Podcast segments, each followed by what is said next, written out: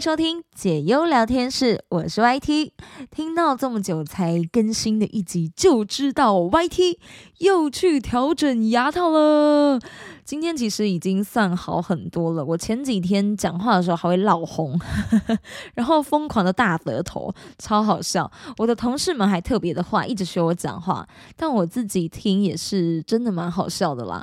然后我这一次回诊的时候，还有特别预约一起洗牙，我真的是躺在那上面快升天呢，洗牙好痛啊！医生是跟我说我的牙结石还好，毕竟隔了半年，怎么可能没有任何的牙结石？是吧？不可能，天生基因里面就有自动清除牙结石的 DNA 吧？诶，这个是什么让人羡慕的基因？但是医生他说归说，清理起来啊，真的是非常的要我命。我当下真的有一种再也不敢去洗牙的想法了，因为其实我以前洗牙的时候都是给离家里比较近的牙医诊所的医生洗的。那这一次我想说，第一次要给矫正医生洗，反正洗完牙还可以顺便调整牙套，我就不用再跑一趟了，所以我就直接预约在一起。没想到，哇哦！我的矫正医生洗牙是洗得很干净，但是也非常的粗暴呢，害我心里有点阴影，你们知道吗？怕爆。怕爆这个词非常符合我当下的情境。好了，但还是呼吁各位好听友们，每半年要记得去洗一次牙，健保都是有补助的，你就只要付挂号费的冷霸扣就好了。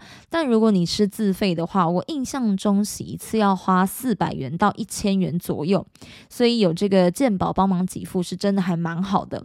另外，想要跟大家分享的一件事情是我最近的亲身体验，而且是我经历了三次之后。非常确定的事情，就是我因为工作的关系，所以我偶尔会上台北，但我大部分的时候都是搭客运居多的，因为可以在路程当中睡觉。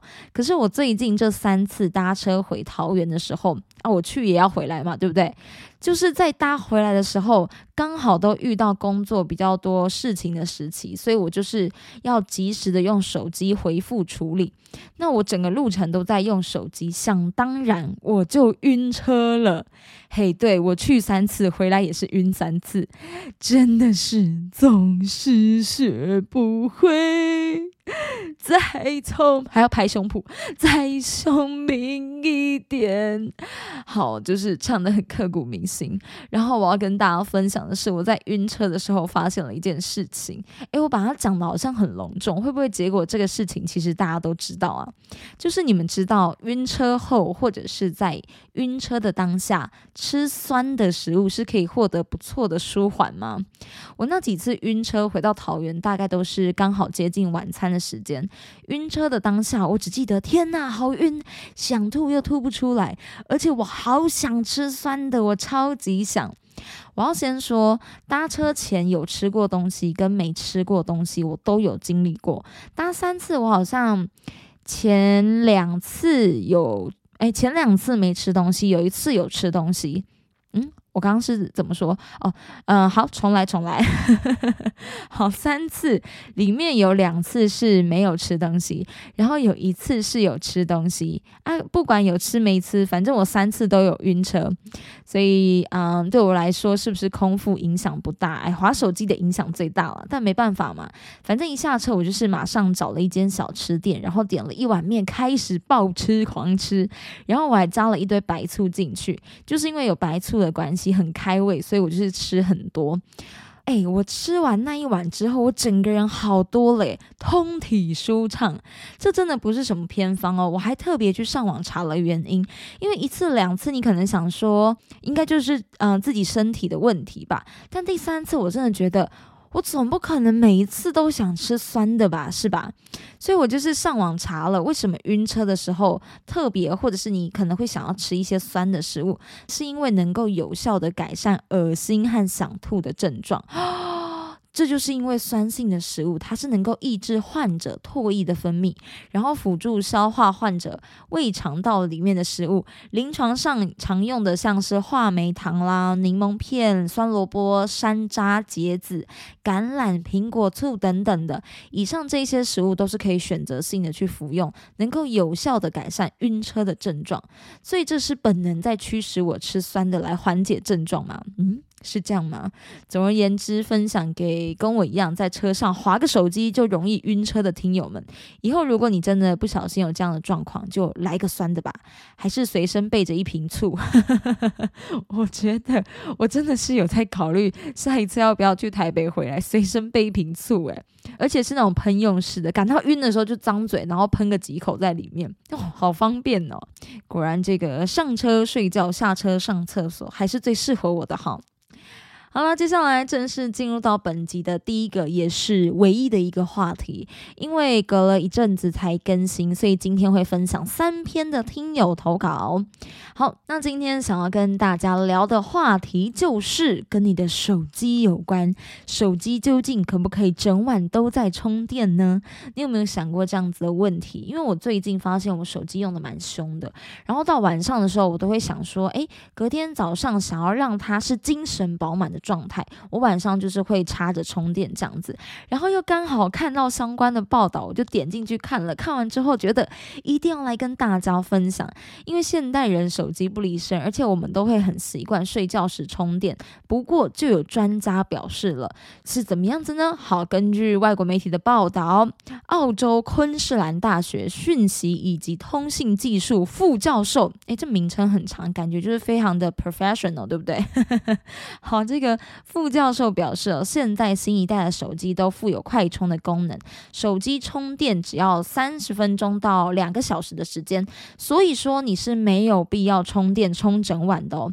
而且如果你让手机过度长时间的充电，会使锂电池发生化学退化，严重的降低手机电池的寿命。我那时候看完这一篇报道的时候，我第一件事情就是立刻打开我的手机，然后开始查看我的手机健康度。我觉得蛮好笑，我觉得他一定在嘲讽我。我点开，什么意思啦？八十七趴，但是我觉得八十七趴应该还算健康吧。那这个副教授提到说，虽然大部分手机在充电到百分之百的时候，它会自动停止充电，但是手机放着待机也是会耗电的。当电量一降低，诶，又自动充电了，所以你的手机整晚在百分之九十九，还有一百趴来回的跳动。至于目前充电技术当中有一种叫做涓流充电的低速充电方式，不过这一名副教授说，涓流充电反而会更加的损耗电池。所以，如果你有开这种什么涓流充电的方式，请记得一定要三思斟酌。那另外呢，锂电池也不太适用涓流充电的技术，所以有一些手机是有限制充电的功能，比如苹果公司的 iPhone 可以避免充电超过百分之八十趴，而三星他们则是限制充电到百分之八十五，来延长电池的寿命。但是这些功能是你要额外开启的。诶，额外开启，其实我也没有记得我有额外开启什么百分之八十排，我只记得它有一个选项是说最佳的充电模式，好像就是什么什么最大化啊，还是什么的，然后你把那个功能开下去，我记得只要每次充电充到八十趴的时候，它就会显示说，呃，你的手机已经到八十趴了。呃，对，然后就没了，什么意思？我印象中就是这样啊。反正他就跟你说到八十趴，然后他好像会跟你说接下来充电的速度会诶减慢吗？还是怎么样子的？好，因为比起这个讯息，我最常收到的那个手机跳出来的通知是说你的电池过热，可能要稍后才会继续帮你充电。好，我的手机的用电量就是这么的凶狠，没有错。那另外这边还看到有一位科技博主也曾经指出，手机电池的电量维持在百分之三十到八十之间循环，最多你就是充到百分之九十，这个是最能够延长电池寿命的。而且把手机的电力耗尽自动关机的这一点，则是最伤害电池。所以以后大家用手机充电的话，真的就是你充到百分之九十，真的最多顶顶顶顶顶就是九十五了，好不好？因为我记得我还在用上一代手机的时候，我都会尽可能充到百分之百，就是求一个安心。但我发现我这一次就是换新的手机之后。嗯，这只手机也用了一年多了吧。你看，其实它掉电没有很快哦。我到现在的电池健康度是，哎，对，八十七趴。但是你要想哦，我是一个每天都在划手机，一划就是非常凶猛的那种人，会划到手机发烫的人。所以其实以这样子的使用度，然后跟电池的健康度来做对比的话，我觉得我的充电模式应该已经算是还不错的。我都会提醒自己，像是我的电池度掉到百分之三十到四十这之间。的时候，我就会充电，然后接下来我就让它充到百分之九十几，就九十出头，最长可能就九十二、九十三，我就会把电池拔掉了。然后我就是发现这样子的状况下来，手机的掉电量也并没有增加，就是不会因为我这样的充电模式，然后好像掉电掉的特别快啊什么的。所以把我的手机充电的方式分享给大家。如果你觉得你自己有一些充电上的困扰，或者是有一些疑问的话，或许你可以参考看看我自己的充电方法啦。那如果你想要更加呃准确，或者是更加保护你的手机，那你就可以参考刚刚有分享到科技博主的分享，就是电量维持在三十到八十做一个循环，最多九十，然后尽可能的不要让它耗电到自动关机，因为这真的是最伤电池的。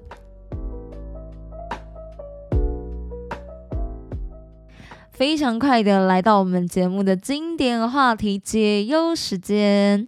不过真的也是相当的不好意思哦，就是今天压缩到了聊聊话题的内容跟呃这个话题数量，因为啊这一次的更新比较久一点，所以说真的是投稿不能够再拖延了，所以今天一次来分享三个。那刚好里面有一位听友的投稿是属于比较长的，所以呢就多多少少的压缩到了其他的时间。那这一点呢，我会再检讨精进自己。也请大家多多包涵。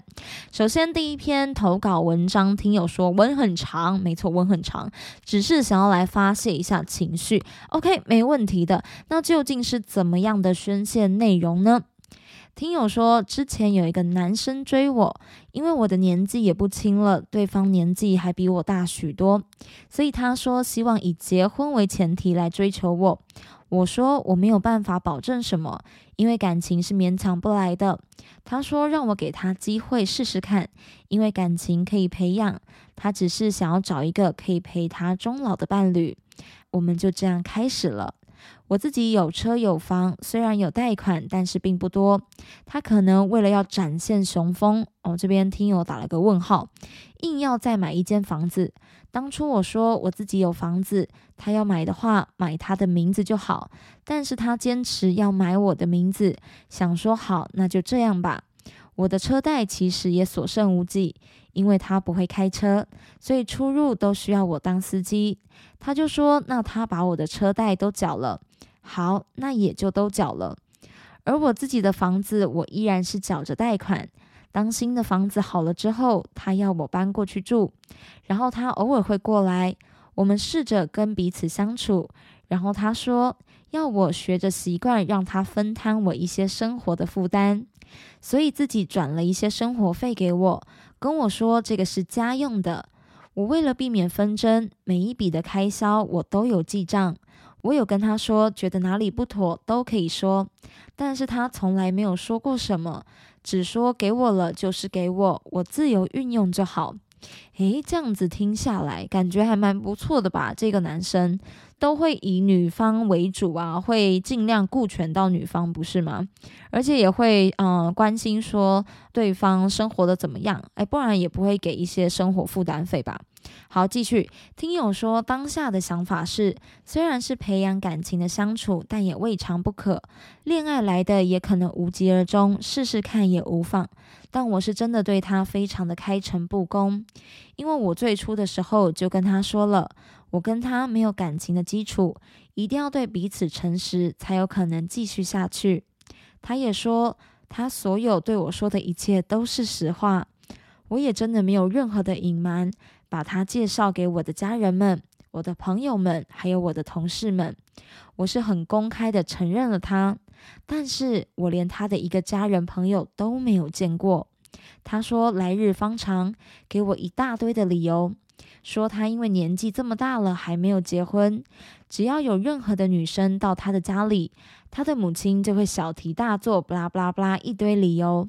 他说不想要他的母亲太急了，会吓坏我，因为他很珍惜我给他的机会，所以在当时我在他的生活里是不存在的。到这里貌似都还有点合理，我确实也很认真的学着跟他相处。结果没有多久，他开始抱怨我的家人，而且是用很不恰当的词语抱怨着，然后在我家人面前抱怨我，甚至会借酒装疯。到了第二天，却说完全不记得。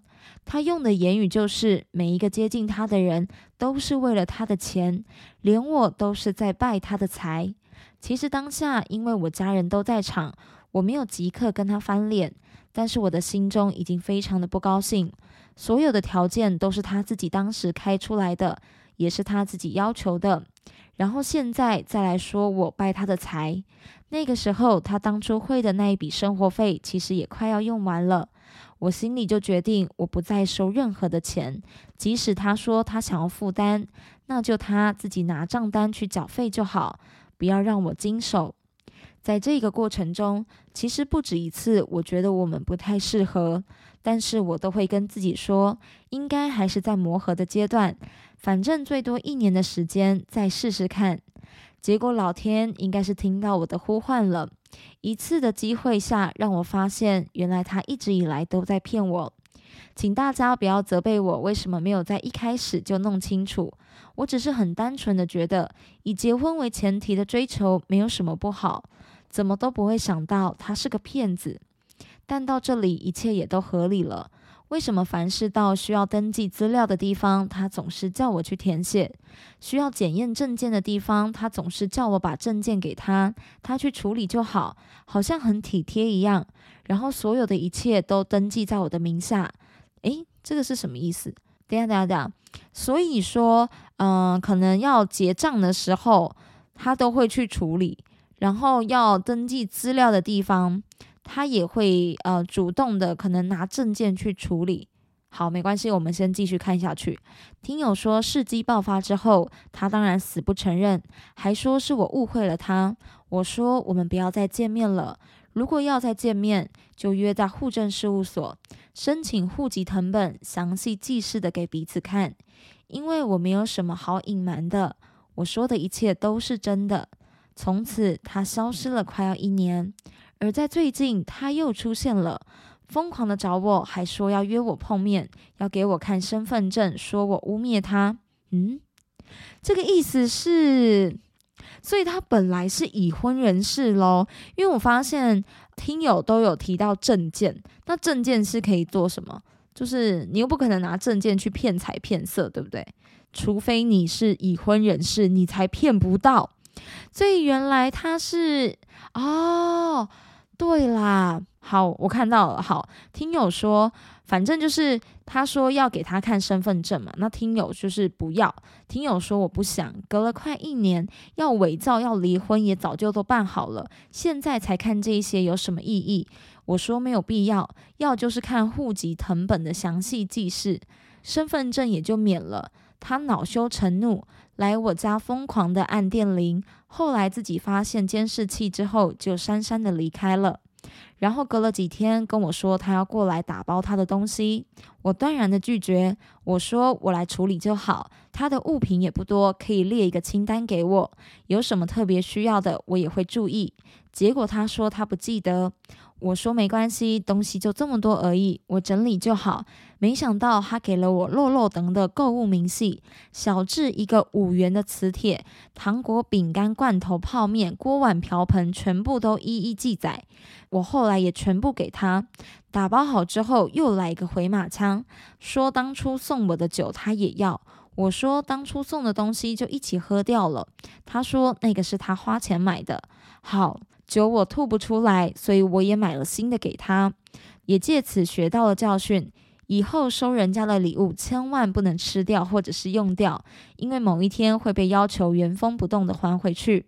最后的最后，他还来跟我算，当初会给我所谓家用生活费的部分，还要按照年利率三点五趴跟我索讨。那用过的电要还给我吗？它是皮卡丘，可以放电到我的电表上，让电表倒着走吗？还是他用过的水、用过的瓦斯也要全数归还呢？我真的是无语到了极点。我默默地拨了电话给律师，请他全权处理后续。我决定不再理会他。我知道这关系本来就是从零开始的，我自认我尽心尽力的在适应他，但是他从一开始就欺骗我。我真的不知道为什么他还可以理直气壮的来跟我细数这一些事情，一直到现在我还是不知道他到底住在哪里，因为要寄回去的东西都是他自己找人来拿的，真的是非常的可笑。唯一的庆幸是我没有跟他发生过关系，但是我也体会到。真的要说谎的话，骗子会说到连自己都相信。我也认知到，真的有一些小三并不知道自己就是小三，就像我一样。你们听，对不对？我猜对了，那个男生他就是，嗯，对了，就是搞什么劈腿啊、外遇啊，然后听友就是他外遇的对象，对不对？听友，好，总之呢，这就是一个。嗯，听友说是一个非常荒谬的事情。他的个人物品归还之后，就是听友也没有再理会他的所有资讯了，都是交给律师处理的。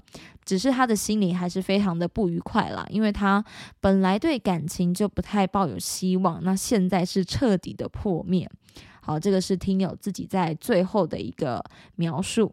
嗯，只能说。我觉得因人而异，也是因为你刚好遇到这个人就是这么的渣，这么的过分，不是说每一个人都是这样子。当然我没有要占年纪，但是他年纪一开始就比你大很多了。我觉得这一点其实你就要有点嗯有所警惕，因为一个人要在没有任何的感情基础下，然后以结婚为前提，重点是他的你们的年纪相差这么的多。如果你今天是说。可能两个人年纪相仿，那以结婚为前提，两个人可以去相处嘛。但今天一个人他突然这样跟你说的话，会这么急促的想要完成这一件事情，那我觉得他应该就是可能是在渴求些什么，或者是他不满足于他现状的什么。你就是要从一些小细节去发现这一些不太对劲的地方。我自己是觉得，怎么可能两个人差这么多，然后。没有任何的感情基础，你就跟我说你想要准备结婚，然后以结婚为前提的方式，当然不是说不能相处，只是说我会觉得有点太跳痛，可能是因为我自己的感情模式没有办法接受这样子的方式吧，有一点太，嗯，就是跳得太快了。会需要一些循序渐进的方式，当然不是每一个人都这样了。我也知道，因为有些人可能闪婚啊什么的。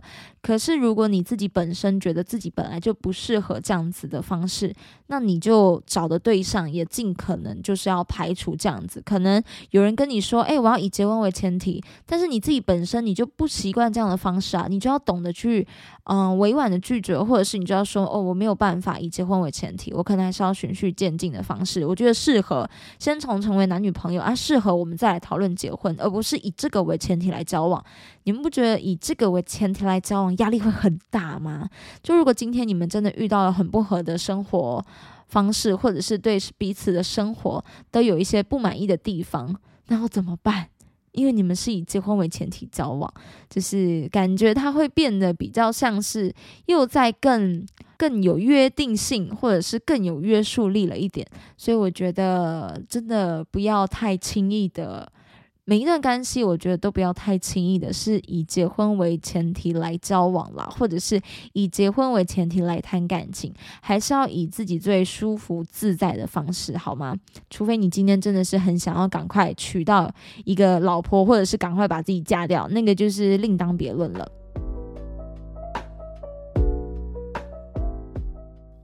好，接下来进入到我们的第二篇投稿。投稿内容是说，我有一个忧郁症的追星好友。听友说，跟这个好友已经认识了九年。国中时，两个人是因为一位艺人而认识，哦，就是因为一位明星而认识。当时我们只是因为这个明星而聊天而已。后来我们聊着聊着，就成为了要好的朋友。因为他是一位身心障碍生，在家里不被疼爱，常常被他的妹妹欺负，还有言语上的侮辱，所以导致他患有忧郁症这个疾病。加上天生的支气管不好，有时候会住院。而我偶尔会关心他，跟他说要快乐一点，不要想不开。之前她交了一个男朋友，就在国庆连假的时候，我看他的线动突然很忧郁。我就关心他，他就跟我说感觉不适合，因为男朋友要工作。当下的状态，我是跟他说：“你若是觉得不适合，就要找时间好好的讲开，或许没有什么。”结果到了隔天，他就一样的状况，情绪大爆发，跟我说他被封锁了。我跟他说，都是因为他太依赖男生了，难怪会被封锁。在后续我就没有多讲什么。想了想，有这样子忧郁症的朋友真的是蛮辛苦的，完全锁在自己的想法里面，找不到出口。也想要来问问解忧聊天室的朋友，真的是这样吗？诶，真的是是这样吗？的意思是说。只说有这样类型的朋友找不到出口，因为会把自己封闭在一个地方，是这样吗？你问的是这个吗？不得不说，忧郁症的患者很辛苦，但是陪伴在他们身边的亲友也很辛苦。在面对忧郁症的朋友时候，你需要更加敏感、更加谨慎，而且是尽量不要跟他们说到加油，还有要保持乐观这一些字眼，要快乐什么的，其实。对于忧郁症患者来说，他们是听不太进去的，也会觉得帮助不大，甚至是零帮助。最好的相处模式是，你要去尊重他的感受，你要尝试理解他的困惑和痛苦，但是不要用责怪的语气。再来就是，身为亲友，一定会想要关心，那是很正常的。你可以聆听他说话，也可以表示你认可他说的这些话，可是。不要试图去想要解决他的问题，因为有时候他们需要的只是有一个人可以陪伴他们。解决这个部分还是要交给专业的心理师或者是医生，免得自己真的是会一不小心啊处理不好，那可能会让对方陷入更深的忧郁之中。还有最重要的就是跟这一些朋友相处。真的要很有耐心，但是不是说每个人都必须要去承受另外一个人的负面情绪？只是说真的不太建议你突然就是不理对方啊，或者是说突然说不做朋友就不做朋友了，因为这真的会有蛮大的几率加重他们的症状。最好的办法还是鼓励他，真的可能遇到了哪一些事情，或者是低潮时期，要不要去寻求一些专业的人士协助，或者是你也可以建议他说，嗯。你现在可能工作比较忙，那他可以去找身边其他的亲友去分享他的情绪，还有多出去走走看看。然后你可以再默默一点一点的保持距离。我只能说，疏远这个方式绝对不会是最好的做法。可是如果今天你自己的心理健康都已经受到对方的影响了，那就真的会蛮不值得的。以上是我个人的小小看法啦，就是不管你今天想要用什么样子的处理方式都没有错，但是。嗯，可能在一些处理方式的用法上面，我觉得可以再更加的圆润，就是呃圆润呃圆滑啦，就是 更加的圆滑一些。不用说，就是突然不做朋友，但是可以循序渐进的方式。就如果你觉得自己的情绪已经被对方给影响到了，那或许你可以先从鼓励他，然后在鼓励他的过程当中，你可以说，嗯，也许你也有自己的生活啊，他也有他的生活，那当然他需要你。你还是会出来陪伴他，但就是在这个过程当中，慢慢的、慢慢的、慢慢的，嗯，可能就是也会让你自己的心灵状态比较不会那么容易再受到他的影响了。好，接下来分享本集最后一篇的投稿。这一篇的投稿主题是：没有驾照、没当过兵，跟家人同住会很丢脸吗？听友说，不久之前和一位曾经一起跑活动的朋友断交了。他是八年前在豆花妹的活动上认识的朋友。他说他给我的感觉很狂妄自大，后来有一次还触犯到了我的底线。一个是关于驾照的部分，他说他跑活动都是自己骑车去的，我心里想说这很了不起吗？再来第二个是他说他都自己住，没有跟家人住，也说当兵是人生很难得的回忆，让我心里的怒火更加的强烈。所以现在是看不起免疫的人，还有跟家人同住的人吗？第三个是他很会使唤人。有一次在一个活动上，歌手问大家的脚会不会酸，我就回答说有一点。后来那个朋友就叫我安静，因为他要录影。我的心里更不高兴了，凭什么叫我安静呢？后来歌手紧接着唱下一首歌曲，我说这个是十五年前的歌。那一位朋友又叫我安静了，惹得我更不开心。当天我是等到活动结束回到家的时候，私讯我那一位朋友，责备他的不是。后来我跟我的学姐商议之后，决定要封锁他的脸书跟 IG，从此不再找他。而我那一位朋友不只是得罪了我，其实他也得罪了我的学姐。他批评学姐打高尔夫球打得很烂，浪费他十分钟的时间，惹得学姐很不高兴。我还问了学姐没有驾照、没当过兵、跟家人同住的这一些问题，学姐则是说这没有什么太大的问题，只要人不要变坏就好。而我那一位断交的朋友，很显然的就是借由看不起他人来彰显自己的优越，殊不知他自己已经得罪了别人。这样子的朋友远离也好，就算我没有驾照，我也会自己坐车，很不错了。至于那一位朋友，就让他变成没朋友的人吧。以上就是我的投稿。哇，好的。这个生气的情绪还蛮浓厚的，相信听友从我在很平铺直述的过程当中可以听得出来。因为，啊，这一名听友其实他的用字我有稍微的润饰过啦，因为那个情绪是有比较激昂激动一点，但是我觉得有点太过了。就是你有跟朋友好好的沟通过吗？因为其实我从你的字里行间看起来，很多事情发生的当下都是你内心的独白。你没有问过他类似的问题，像是你是不是觉得不会开车的人很废啊等等的。诶，我这个只是举例哦，你没有问过他，然后你可能就把。自己的想法套入到对方的行为里面，这有一些主观意识太强烈了。或许之后如果有类似的状况让你觉得不舒服，你可以主动提出你当下的感想，而不是不给对方解释的机会。事后你用比较激动的语气去质问对方，那当然对方也会觉得干嘛要好声好气的跟你解释这么多，对不对？双方就会很容易吵起来。我个人是觉得人在长大之后要交朋友真的是一件。很不容易的事情。应该是要说交朋友不难，但是又能遇到几个兴趣相投、能够一起共处而且合得来的朋友呢？对吧？所以不要在第一时间就想着要把对方给推开，你要先好好的去听对方说的话，好好的表达自己内心的想法。就算交情回不到从前，至少在处理事情的整个过程当中，双方都会是舒服的。以后说不定因为哪一些共同的兴趣或者是活动又能够凑在一起分享，一起同乐。要知道哦，有一个人能够懂你的兴趣，然后一起参与，一起聊共同的话题，这真的是一个很难能可贵的缘分。所以，如果以后有遇到的话，或者是你现在有遇到的话，也希望你能够好好的珍惜。